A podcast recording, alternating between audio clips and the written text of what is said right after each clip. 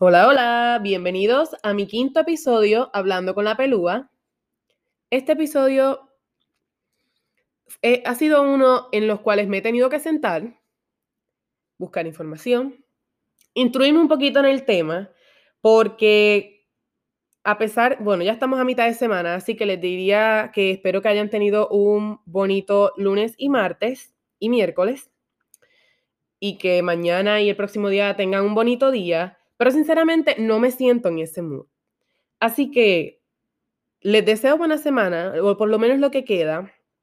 Esta semana ha sido como que bien fuerte y no en lo personal, eh, porque me va bien en mi vida, sino más bien por lo que está pasando en mi querida isla en Puerto Rico, eh, por el debate a la gobernación y por todo lo que ha estado sucediendo en Puerto Rico, que de verdad no he podido, como cerrar el ojo. No he podido descansar. Eh, no pude hacer mi podcast para el lunes. Iba a ser completamente de otro tema.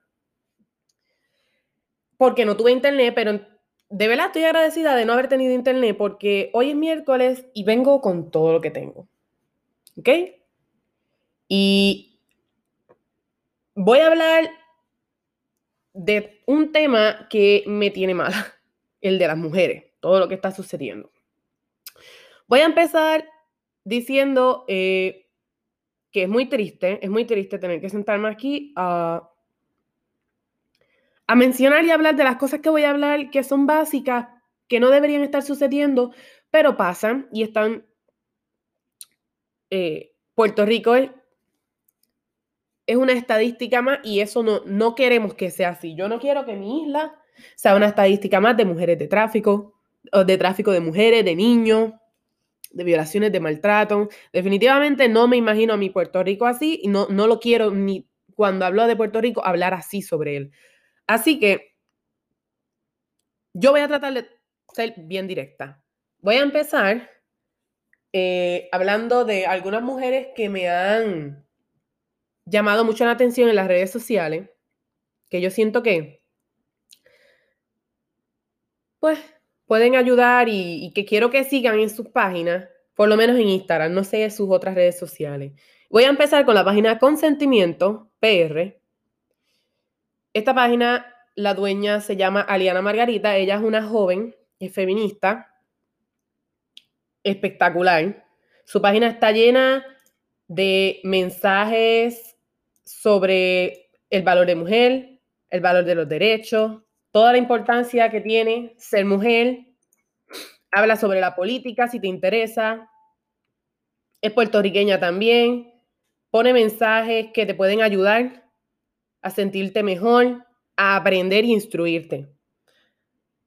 Y yo aconsejo que sigan a esa, esa mujer, se llama Aliana Margarita y la página es Consentimiento PR. Ya que estamos en esto de, Dios mío, de la violencia, de nosotras que no podemos salir sintiéndonos en paz porque eso no, eso no existe. Una vez uno es mujer, sales con miedo, pensando si no vas a regresar a tu casa. Así que le voy a dar promoción a otra chica en Instagram que se llama Killer Keychains. En español se llama llavero asesino. Killer Keychains. Les aconsejo que sigan a esta chica, o si no la quieren seguir, se llama Tani Marie. Eh, ella creó esta página de Instagram con el propósito de venderte un killer keychains, valga la redundancia, en 25 dólares. El mismo te incluye pepper spray, chapsticks holder, un abridor de botellas, una muñequera, una figa, un mini flashlight y un flush ball que de diseño. Yo más adelante voy a estar tratando de poner en mi Instagram un post con todas las cosas que estoy promocionando aquí, que no son pagas, pero esto yo lo estoy haciendo para las mujeres que me están escuchando. Es una, es una medida preventiva, es algo, ya que nosotros siempre caminamos cuando salimos de los autos o de nuestras casas o de cualquier lugar con las llaves en las manos, en la muñequera, eh, la muñequera, pues sí, en las manos. Eh, esto nos puede servir. Eh, el precio no, no considero que esté caro, considerando que en estos momentos 25 dólares pueden ser lo que cueste salvar tu vida. Si no quieres comprar eso, está bien, no hay problema. Esto yo lo estoy recomendando porque son cosas que he visto en las redes sociales que me han llamado la atención ya que son necesarias. Tristemente son necesarias. Tomé mi libertad, tomé la libertad de buscar en internet porque sinceramente estos son temas que me da vergüenza y todo decirlo. No busco mucha información todos los días. Así que si tú eres igual que yo, que no te dé vergüenza, nunca estamos tarde para aprender y para instruirnos y para salir adelante poco a poco. Uno cambia de idea y ese es el propósito de, crecer, ¿verdad? De aprender, instruirte y de que tus ideas cambien para mejor. No quedarte estancado pensando en lo negativo, lo, lo, lo arcaico. Así que yo encontré algunas páginas eh, en las redes sociales, bueno, en las redes sociales, no la internet, que son grupos de mujeres y me encontré con la, Fundación de Mujeres en Puerto Rico. Eh, esto es una organización sin fines de lucro que presta servicio a mujeres, un grupo feminista, solidaria, diversa y ejemplares. Ellas crearon la Fundación de Mujeres en Puerto Rico para sostener y respaldar económicamente proyectos de equidad y justicia social de diferentes frentes. Ok. Otra página que también encontré se llama Coordinadoras, Coordinadora Paz para la Mujer. Esto es una coalición cuya membresía está constituida por 35 organizaciones y 14 miembros individuales. Eh, la componen albergues de emergencia, organizaciones de servicios universidades feministas y activistas de derechos humanos que se ocupan de la problemática de la violencia contra las mujeres, sobre todo la violencia entre parejas y la agresión sexual.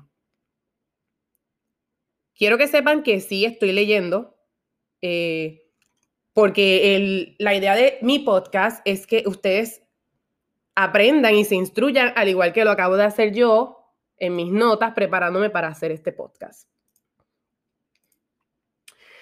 Eh, la coordinadora Paz para la Mujer tienen el famoso hashtag de no estás sola. He visto que muchas personas eh, famosas en Puerto Rico han estado utilizando pazparalamujer.org como promoción para que todas estas mujeres que están sufriendo maltrato en sus hogares, agresión verbal, sexual, lo sepan, busquen ayuda. Si tú estás pasando por una situación así, busca ayuda. Y yo ahora mismo voy a leer algunos de los ejemplos para que tú me digas a mí, o porque tú vas a escuchar este podcast y tú estás hablando conmigo. Te agrega, adre, Dios mío, discúlpeme, pero es que este tema, como que tengo hasta calor hablando de todo esto. ¿Te ha agredido verbal, física o sexualmente? ¿Tu pareja controla con quién puedes comunicarte? ¿Te despojó de tus documentos o ingresos? ¿Tu pareja te obliga a tener relaciones sexuales? Vuelvo y repito. ¿Tu pareja controla con quién puedes comunicarte? ¿Te controla o priva de tu dinero y compras. No te sientes libre en tu hogar de ser de la comunidad LGBTIQ. No estás solo. No estás sola.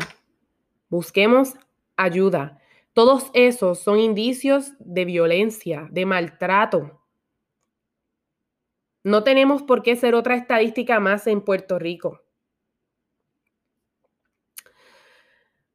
El lunes 21 de septiembre se publicó en Facebook el nombre de todas las chicas que han estado desaparecidas, que no se sabe de ellas. Son 21 mujeres reportadas, ¿ok?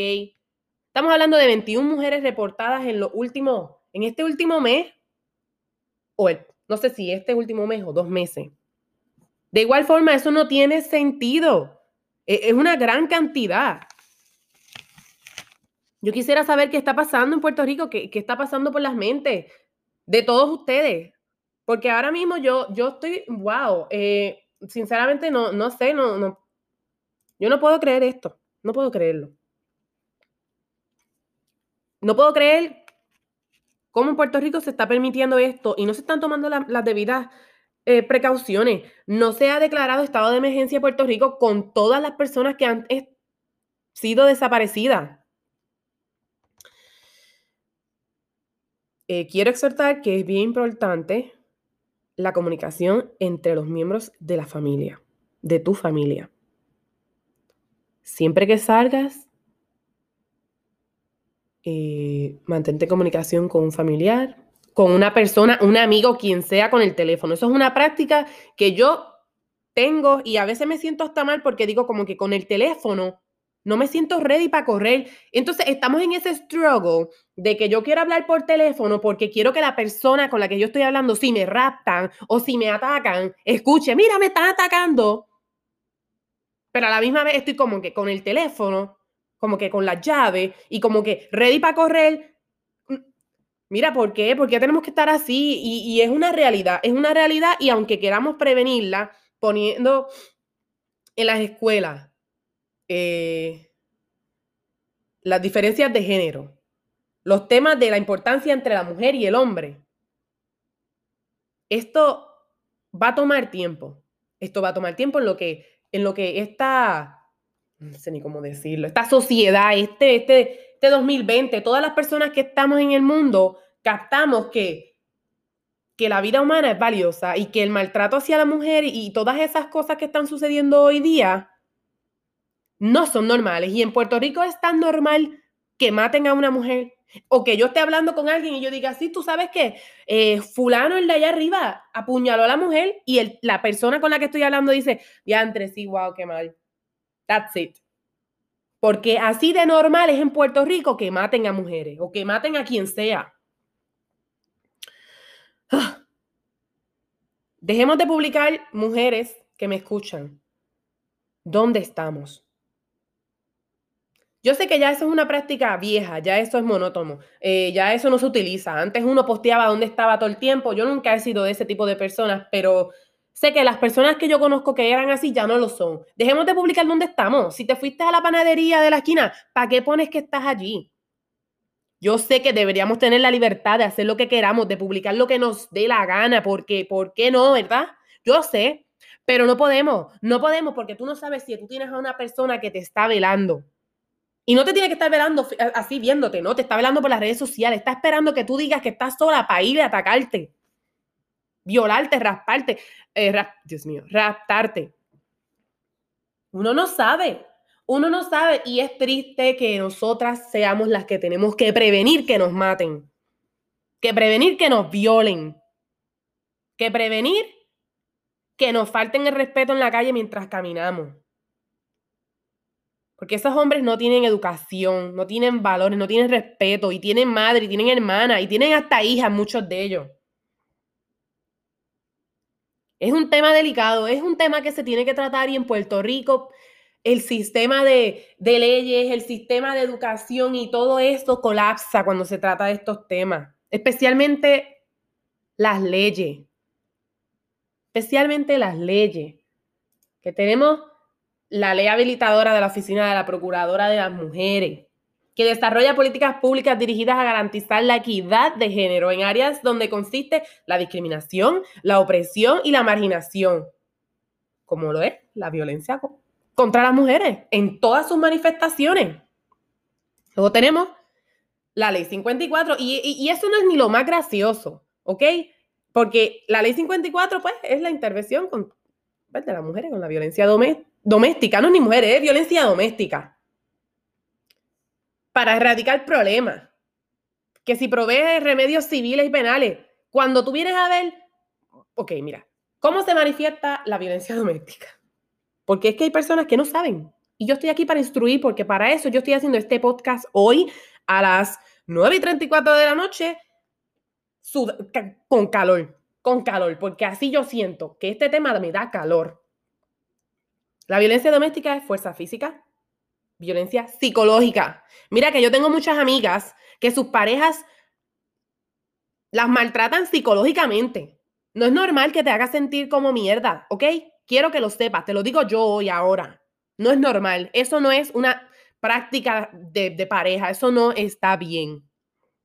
amenazas, violencia sexual, intimidación, persecución y aislamiento. Todo eso aplica y cae en la rama de violencia doméstica. Quiero que lo sepas. Que no se te olvide, porque eh, la, arma más eh, fuerte, importante y yo creo que, que la mujer tiene es el conocimiento. El conocimiento, estar preparada. Si tú sabes, tú te puedes preparar te instruyes, tú sabes. Y, esto tiene que hacerlo los hombres también, porque por eso es que nos matan, porque ellos no hacen eso. Yo estaba buscando información sobre la ley 54 porque, como les dije anteriormente, yo hice hoy mi práctica. Hice mi práctica y yo me dediqué a buscar eh, algo para hablar hoy. No algo para hablar hoy, sino yo quiero tener argumentos válidos, estadísticas, no sé, información real. Yo no estoy aquí hablando de mi mente, de lo que yo quiero decir. Busqué la I-54 y les voy a leer solamente los títulos de las, de las noticias. Más nada, solamente los títulos. Lo arrestan por violación a la ley 54 y uso de arma blanca. Expareja de Pedro Julio Serrano se contradice varias veces en sus declaraciones. Apuñalan joven en un accidente de violencia doméstica. Encañonó a su expareja y la llevó de San Germán a Cabo Rojo. Plan de escape ante violencia doméstica en la cuarentena.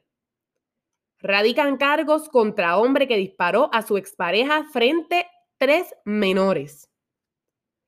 Piden plan contra la violencia doméstica en medio de la cuarentena llamado a estar alertas y evitar la violencia doméstica. Alza en casos de violencia doméstica. Miren, esta noticia, la última que acabo de leer, fue el 22 de marzo del 2020 y dice, la policía ha atendido 22 casos entre miércoles y domingo. En marzo empezó la cuarentena. Llevamos meses encerrados con esa pareja, persona tóxica, alcohólica, abusiva. Yo no me quiero imaginar, porque es que no está puesto, yo no lo pude encontrar. ¿Cuántos casos de violencia doméstica han habido en el 2020? Porque no es ni, no es ni, es más, yo puedo poner durante la cuarentena y no me va a salir. Pero durante la cuarentena yo creo que esta vez pasamos más que el año pasado, todo el año. Y eso no es normal. Nosotros no podemos seguir viendo eso como algo normal. Seguimos viendo las noticias y las pasamos y decimos, ay muchachos, si es que aquí matan a todo el mundo. Pero no, no, hagamos algo al respecto. Yo sé que ustedes dirán, pero ¿qué tú quieres que yo haga? Pues mira, sencillo, usa cualquier plataforma que tú tengas para proveer información, apoyo. Yo tengo este podcast. Mira, yo no tengo mucha gente que me escucha, pero yo estoy segura que la gente que me escucha se va a alegrar de que yo esté haciendo un podcast sobre esto y de que estemos hablando sobre estas cosas, porque es que hay que hablarlo. No podemos seguir haciéndonos de la vista larga y ignorar estas cosas. Como medida, otra medida preventiva, o por lo menos medida de supervivencia para nosotras las mujeres o hombres, si quieren también, es eh, esto yo lo vi para los iPhone. Sinceramente, no sé si está para los Samsung o para otro tipo de teléfono. En el post que voy a hacer en Instagram, quizás lo haga mañana, no les voy a mentir. Eh, voy a tratar de conseguir, a ver cómo se hace en otro, en otro celular. Pero yo quiero que ahora mismo cojan un lapicito, lo voy a decir hasta lento. Utilicen iPhone.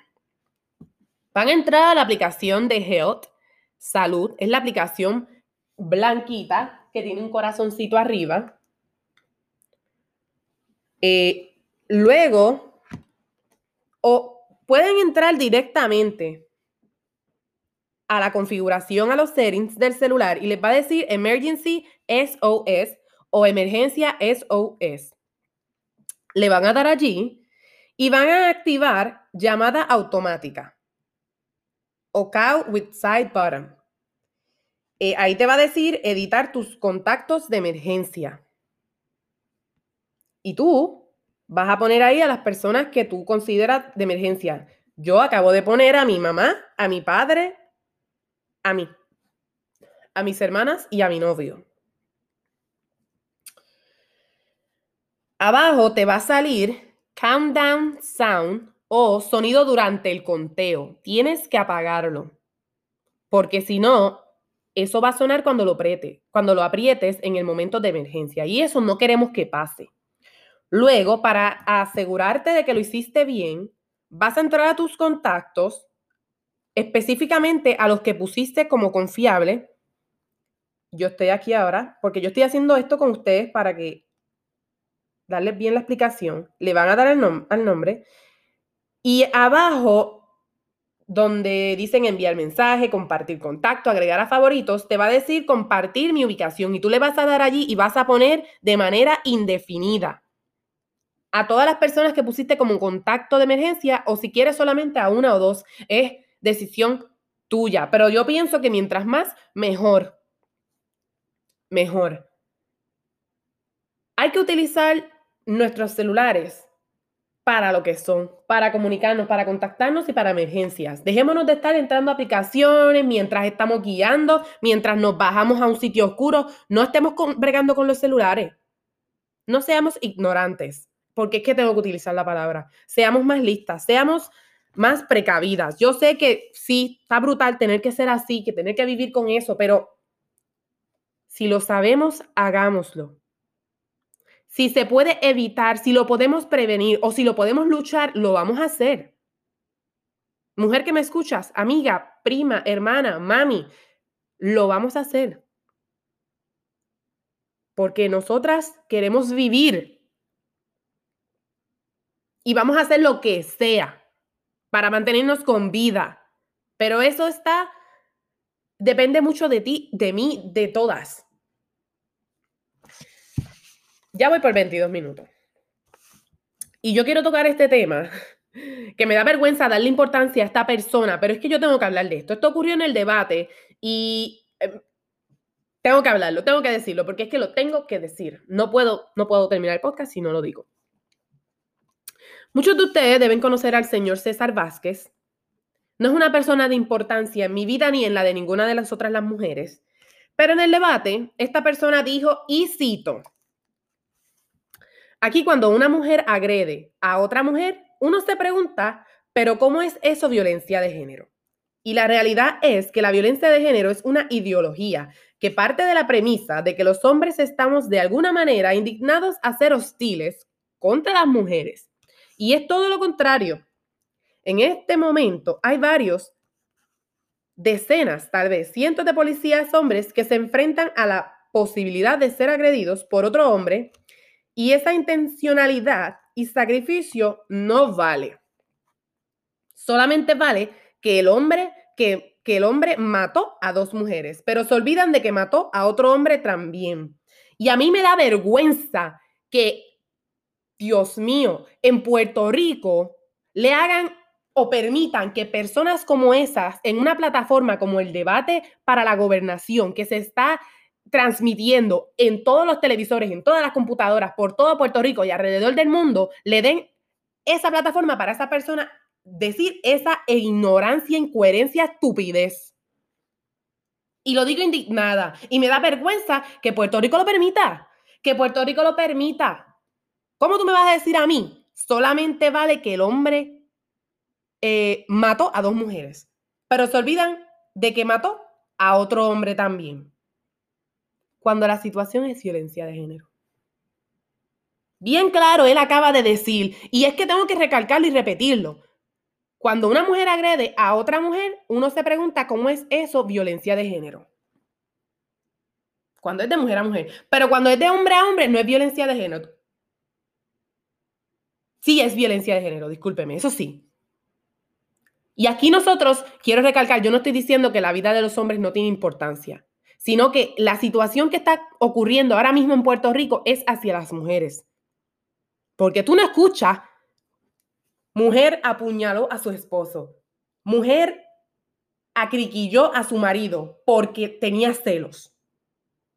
Mujer le pegó un tiro en la cabeza al esposo frente a los hijos. Tú no escuchas esas noticias en Puerto Rico. ¿Por qué? Porque no pasa, porque eso no es lo que estamos viviendo.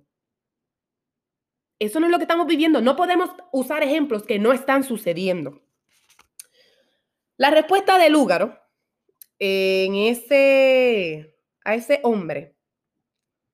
Miles de mujeres en sus hogares viven oprimidas porque piensan que saldrán a la calle y se toparán con personas como, el, como usted, como el señor César, refiriéndose a César Vázquez. Y me refiero a usted también si tú piensas igual, no me importa. Que no entienden la problemática que existe en la sociedad en estos momentos.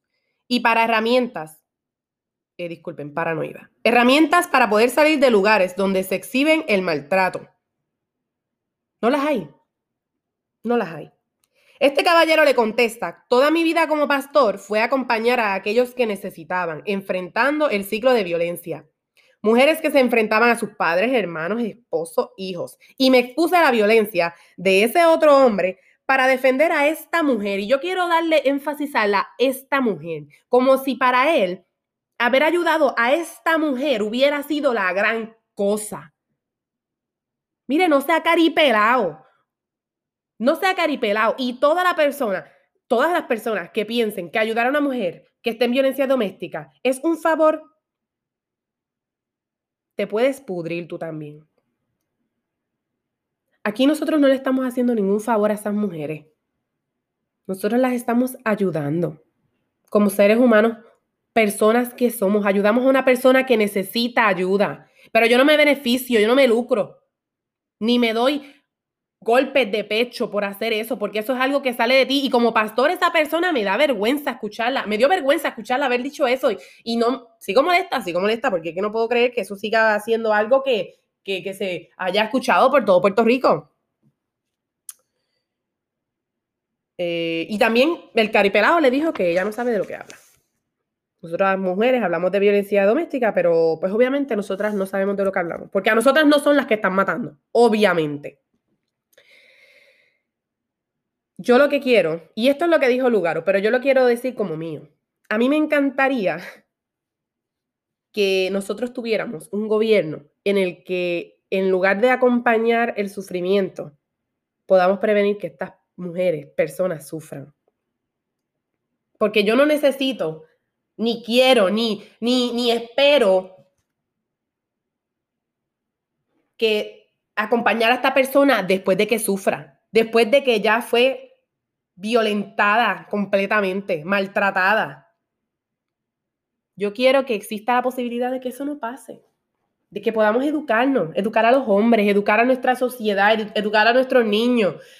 Y es bien triste que en Puerto Rico las mujeres nos tengamos que encontrar con personas que piensen así y en la situación en la que estamos, que nosotras no tenemos, no podemos salir, nos da miedo, nos da miedo salir, nos da miedo que nuestros hijos salgan a la marquesina a correr un ratito y que no lo encontremos.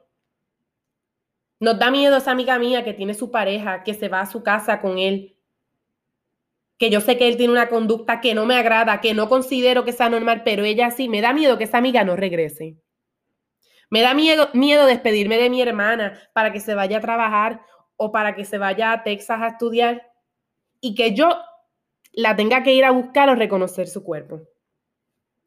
Me da miedo. Me da miedo como mujer es vivir sola en una sociedad donde no nos respetan donde no nos valoran, donde el valor hacia la mujer se ha perdido. Más miedo me da tener que hablar de esto con personas que no me entienden y que no están dispuestas a entender, a aprender, a instruirse, a cambiar la mentalidad de los años 80, 70. Mira, la mentalidad de este año, porque es que la gente todavía en estos momentos sigue pensando como los tiempos de antes. Como mujer estoy indignada. Estoy indignada y como tu mujer espero que estés indignada y que este, en estas votaciones votemos bien, juiciosamente y no nos arrepintamos y que nos preparemos. Queremos vivir y yo como mujer quiero que tú vivas, yo quiero que las mujeres de mi familia vivan, yo quiero vivir. Así que espero que este podcast les haya gustado, hayan aprendido y espero que se vayan hoy a dormir pensando en lo que les acabo de decir. No tengan excelente semana. Tengan una semana más y espero que sigan con vidas. Nos vemos.